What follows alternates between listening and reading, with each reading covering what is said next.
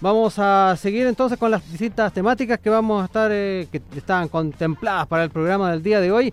Vamos a estar conversando con Tomás Jordán, abogado constitucionalista, integrante además del Observatorio Nueva Constitución, con quien, eh, como es habitual, vamos siguiéndole la huella a lo que ha sido el trabajo de la Convención Constitucional. ¿Cómo estás, Tomás? Muy buenas tardes y gracias, como siempre, por estar acá con nosotros. Hola, Rodrigo. Bueno, no, encantado. Así que vamos nomás.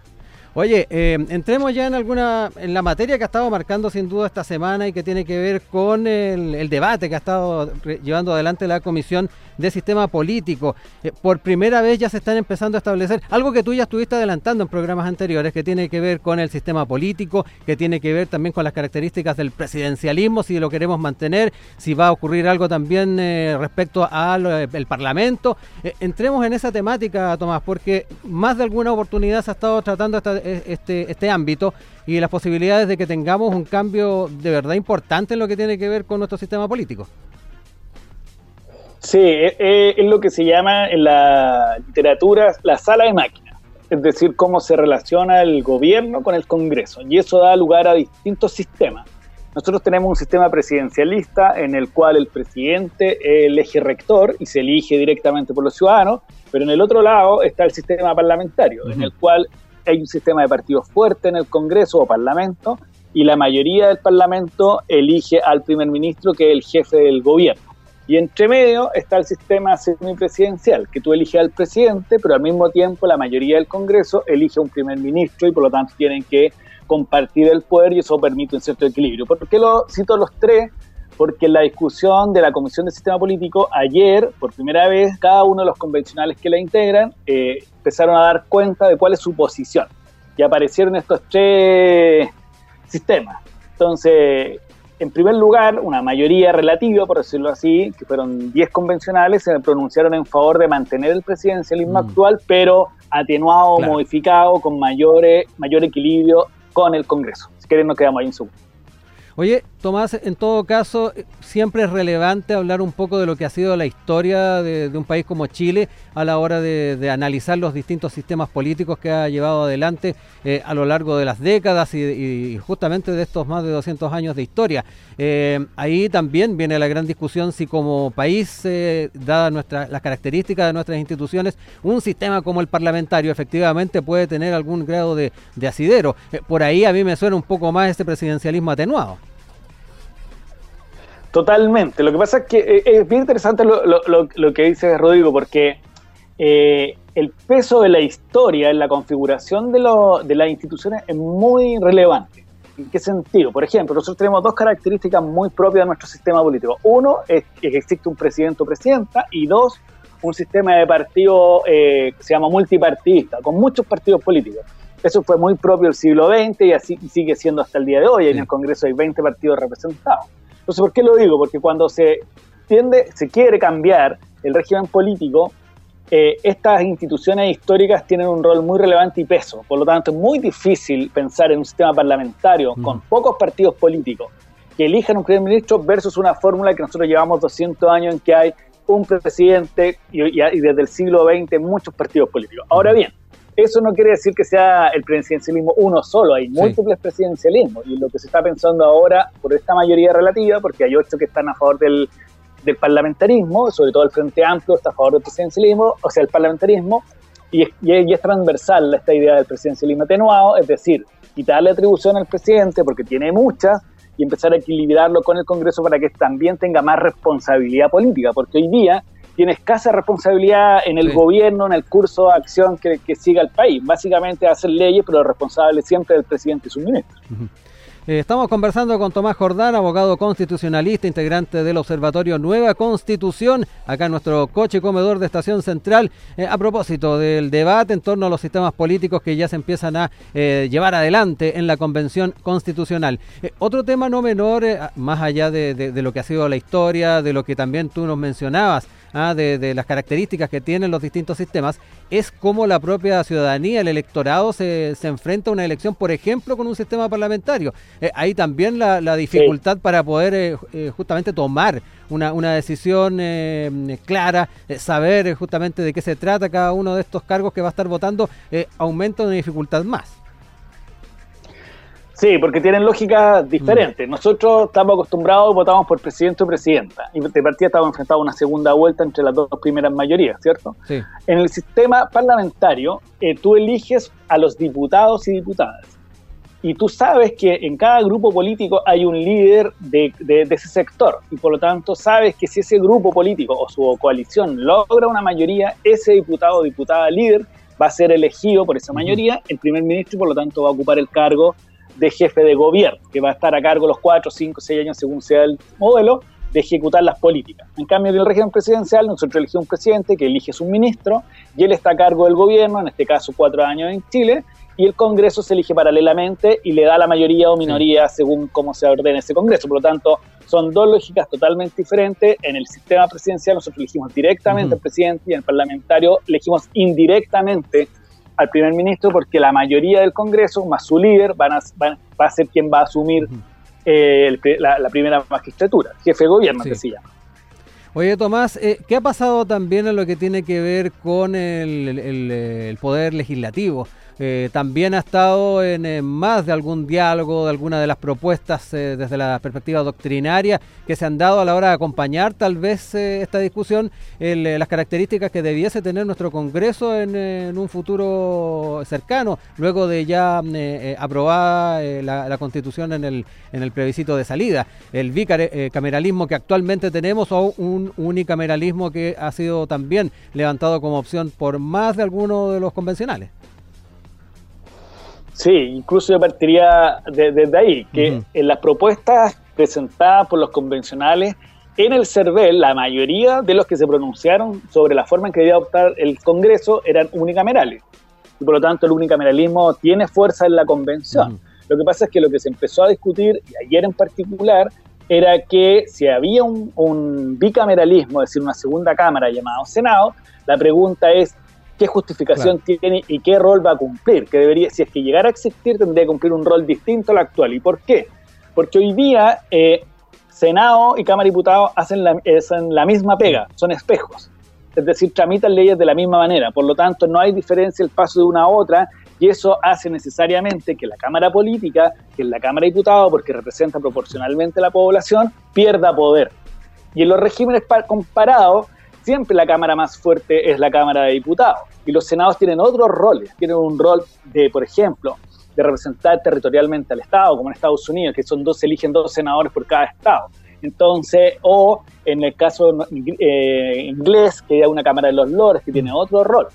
Entonces, cuando hablamos de bicameralismo, la discusión constitucional que está dándose hoy día es ya, e-, eventualmente puede existir unas dos cámaras, pero la pregunta es qué rol va a cumplir la segunda cámara. Y ahí hay una tesis que está apareciendo con fuerza, es que sea una cámara de representación territorial. Como seguramente vamos a dividir el país o va a tener más poder las regiones a partir de la nueva constitución, estas regiones que se conformen tengan representación en el Congreso a través de esta segunda cámara que se dice de representación de las regiones, seguramente con un número igual por cada una de las regiones que existen y van a tener incidencia en la discusión de aquellas leyes que impacten directa o indirectamente en las regiones. Entonces, por ejemplo, la ley de presupuesto o, la, creación de un servicio público eh, o que pueda participar en los nombramientos que actualmente eh, tiene el Senado, pero a lo mejor que lo conserve también. Pero la Cámara Política, la Cámara que decide los proyectos de ley habituales sea la Cámara de Diputados. Y esa es una discusión bien interesante que se va a dar. ¿Hay experiencias similares en otras, en otras realidades, en otros estados, Tomás, eh, de, que tengamos justamente una Cámara de, Diputados y otra con estas características más territoriales? Sí, por ejemplo, eh, Alemania, su Senado es un Senado que representa a los estados que conforman Alemania. Alemania es un estado federal. Entonces, esa Cámara tiene un rol político muy trascendente porque representa los intereses de esos estados en, este Congreso propiamente tal. Entonces, es un ejemplo muy claro de cómo puede funcionar una mixtura eh, entre Cámara de Diputados, de, que, de encargada de la legislación corriente o normal, y una Cámara alta que eh, puede encargarse de aquellos temas relevantes para estos estados que se conforman. Entonces, hay un ejemplo bien interesante. Eh, eh, en ese sentido se pueden mirar experiencias también. O sea, no, no, es, no, no es novedad. Lo que pasa es que la regla general incluso es que los senados tengan un rol distinto a la Cámara de Diputados. Oye, Tomás, eh, ya que aludimos al tema territorial, eh, me da la impresión de que las características que tenga que tener esta otra Cámara eh, va a ir muy relacionado, íntimamente relacionado con el tipo de Estado también que nos dotemos en la, en la Constitución que, venga más adelante. E, eventualmente, si no tenemos grandes cambios a nivel regional, también podría tener un efecto en este tipo de cámaras. No sé cómo también lo analizas tú. Sí, o sea, ahí hay doble efecto, porque... Eh, uno es que si nosotros, eh, y que la voluntad pareciera ser de la, de la Convención y la Comisión de Forma de Estado, de avanzar hacia un Estado regional. ¿Qué significa eso? Un Estado que tenga mayor descentralización política, administrativa y financiera, que más decisiones se tomen fuera del centro del poder, que en este caso es Santiago. Y eso tiene un doble impacto, porque por un lado va a impactar en la forma en que el Congreso va a tener que legislar, porque va a tener más fuerza desde las regiones hacia el centro y lo más seguro es que veamos mayor, una discusión legislativa más enfocada seguramente de esta presión que ejerza la región. Y dos, que impacta directamente en el régimen político que estábamos hablando al comienzo, porque entre más poder tengan las regiones, menos poder tiene la figura del primer ministro o presidente de la República. Y por lo tanto hay una, lo que se llama una distribución de competencias. Se va a tener que definir qué competencias tiene esta figura del presidente, qué competencias va a tener el gobierno regional va a haber una discusión si va a haber una especie de congreso o asamblea regional. Y por lo tanto, por ejemplo, si ese congreso o asamblea regional va a tener alguna potestad legislativa, al menos para que tenga efecto dentro de esa región. Y por lo tanto, va, va a haber que conciliar esa potestad con la potestad de que tiene el Congreso de dictar leyes de carácter nacional. Entonces, según cómo se profundice la regionalización, va a tener impacto en todo el nivel de decisiones, pues Congreso, presidente, primer ministro, como se llame la figura, el poder financiero, hoy día todo está concentrado en Hacienda y en la dirección de presupuesto, de IPRES. Si tú tienes un gobierno más regionalizado, eso se tiene que descentralizar y por lo tanto seguramente cada gobierno regional va a tener que tener su propia DIPRES y su propio órgano que, controle las políticas públicas, tanto el ingreso como el egreso, es decir, porque acá siempre hay que controlar la deuda. Es una cosa muy, muy técnica, pero muy relevante para el éxito de un gobierno regional, que no se sobreendeude y que al final del día tenga que el gobierno central venir a pagar las los, los, saldos impago de los gobiernos y al final eso se transforma que lentamente se va a empezar a devolver el poder hacia el centro a través del pago de la deuda. Estas cosas son parte de un diseño que se tiene que, que están pensando en la convención o empiezan a, visualizarse las posiciones en estos días. Sí, Tomás, eh, esto nos eh, da cuenta de que aquí se tiene que hacer un trabajo de, relojería con mucha coherencia en torno a las normas que se están eh, llevando adelante por las diferentes comisiones. Aquí está todo interrelacionado. Me gustaría que me contaras un poco cómo estás viendo también ese, trabajo mancomunado, entrelazado, esta, red que de alguna manera se está formando entre las distintas comisiones para que tenga coherencia el texto al final en el momento de presentarlo ante la ciudadanía. Sí, ahí es clave eso, mm. porque si tú, si nosotros miramos cómo el, tipo de comisiones que hay y lo que tienen que resolver, necesariamente va a haber interconexión. Lo voy, a, voy a hacer un ejemplo que ojalá me pueda interconectar completo. Si nosotros definimos en, el sistema, en la comisión de principio, que Chile es un Estado social y plurinacional, solo esas dos definiciones van a impactar en la forma en que se ordene el poder central, porque va a ser plurinacional y por lo tanto todos los órganos del Estado y además seguramente reconocer cierta autonomía indígena, territorio, va a tener que ordenar administrativa, financiera y el modelo de desarrollo de los pueblos de manera distinta. Al mismo tiempo, la administración se hace cargo de proveer los derechos sociales, salud, educación, por ejemplo. Pero si tú al mismo tiempo tienes esa definición y tiene un órgano regionalizado, eh, va a tener que impactar, va a impactar de manera directa tanto al poder central como a los poderes regionales, porque se van a tener que hacer cargo de hacer eco de esta cláusula social de Estado y esta plurinacionalidad.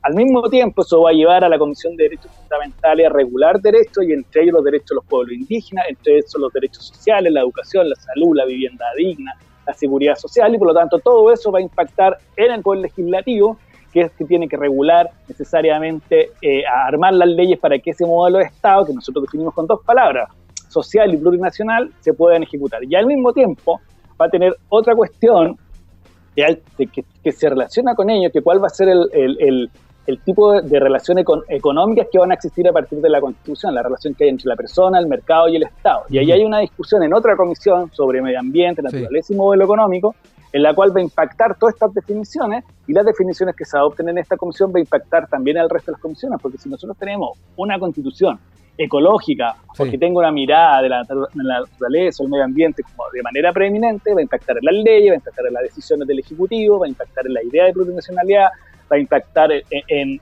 en, la ejecución diaria de la política. Entonces, si nosotros vamos viendo, eh, están interconectados y ese es un trabajo que tienen que hacer los coordinadores y también los que se llaman los enlazos transversales. que son eh, dos personas de cada comisión que tienen que ir viendo de qué manera la plurinacionalidad, la mm. perspectiva de género y eh, los, todos estos elementos van tomando coherencia entre sí y al final del tiempo, y con esto, perdona que me alargue, hay una comisión de, de armonización que va a tener que ver que todo esto tenga coherencia, armonía, que sea un sistema coherente. ¿Por qué? Porque lo que no nos puede pasar, que entre en vigencia la nueva constitución, y que empiecen a ver las contradicciones entre los distintos apartados que fueron discutidos en los meses anteriores. Sí, Tomás, para cerrar bien breve, ¿hay conciencia entonces dentro de la convención de que esta coherencia debe existir? Eh, eso también es importante, así que en el diálogo constante que se está dando en el debate, para ir también de, eh, bajando algunos mitos que lamentablemente han ido circulando en torno a la convención, que aquí se está haciendo un trabajo bastante serio. Sí, justo hoy día estábamos en un programa con Ricardo Montero, que es convencional y coordinador de la Comisión de Sistema Político, y justo hablábamos de esto, de, que, y él lo veía de esa manera, tenía clara conciencia de que había que coordinar todas las comisiones para que formara una, una, constitución coherente y armónica. Así que ellos tienen, lo que pasa es que esa etapa de coordinación y de armonía es posterior a la etapa en que cada uno plantea sus posiciones y van llegando a acuerdos, y de ahí se tienen que ir ajustando. Bueno, Tomás, eh, importante cada uno de los datos que nos compartiste de este comienzo del trabajo en torno a, cómo íbamos a ir definiendo el sistema político que nos va a estar rigiendo en esta nueva constitución que, esperemos se pueda ir avanzando y que eh, vamos a tener que eh, aprobar en, un futuro próximo. Y particularmente ah, el, cómo este cuerpo tiene que tener coherencia efectivamente para que pueda esta nueva constitución a su vez ir generando cada uno de los conceptos y de las instituciones que se necesitan. Tomás, como siempre, agradecido que estés eh, los días viernes con nosotros y nos estamos reencontrando la próxima semana. Muchas gracias, buen fin de semana, que estén muy bien. Bueno, son las 13 con 57 minutos. Empezamos ya a cerrar esta edición de Estación Central, eh, agradeciendo a todo el equipo, tanto el de eh, Escuela Militar como también acá de Estación Central, que han estado junto a nosotros entonces llevando adelante el programa. Vamos a ir con nuestro resumen informativo en un instante y luego Emilia Aguilar eh, acompañándonos como cada tarde.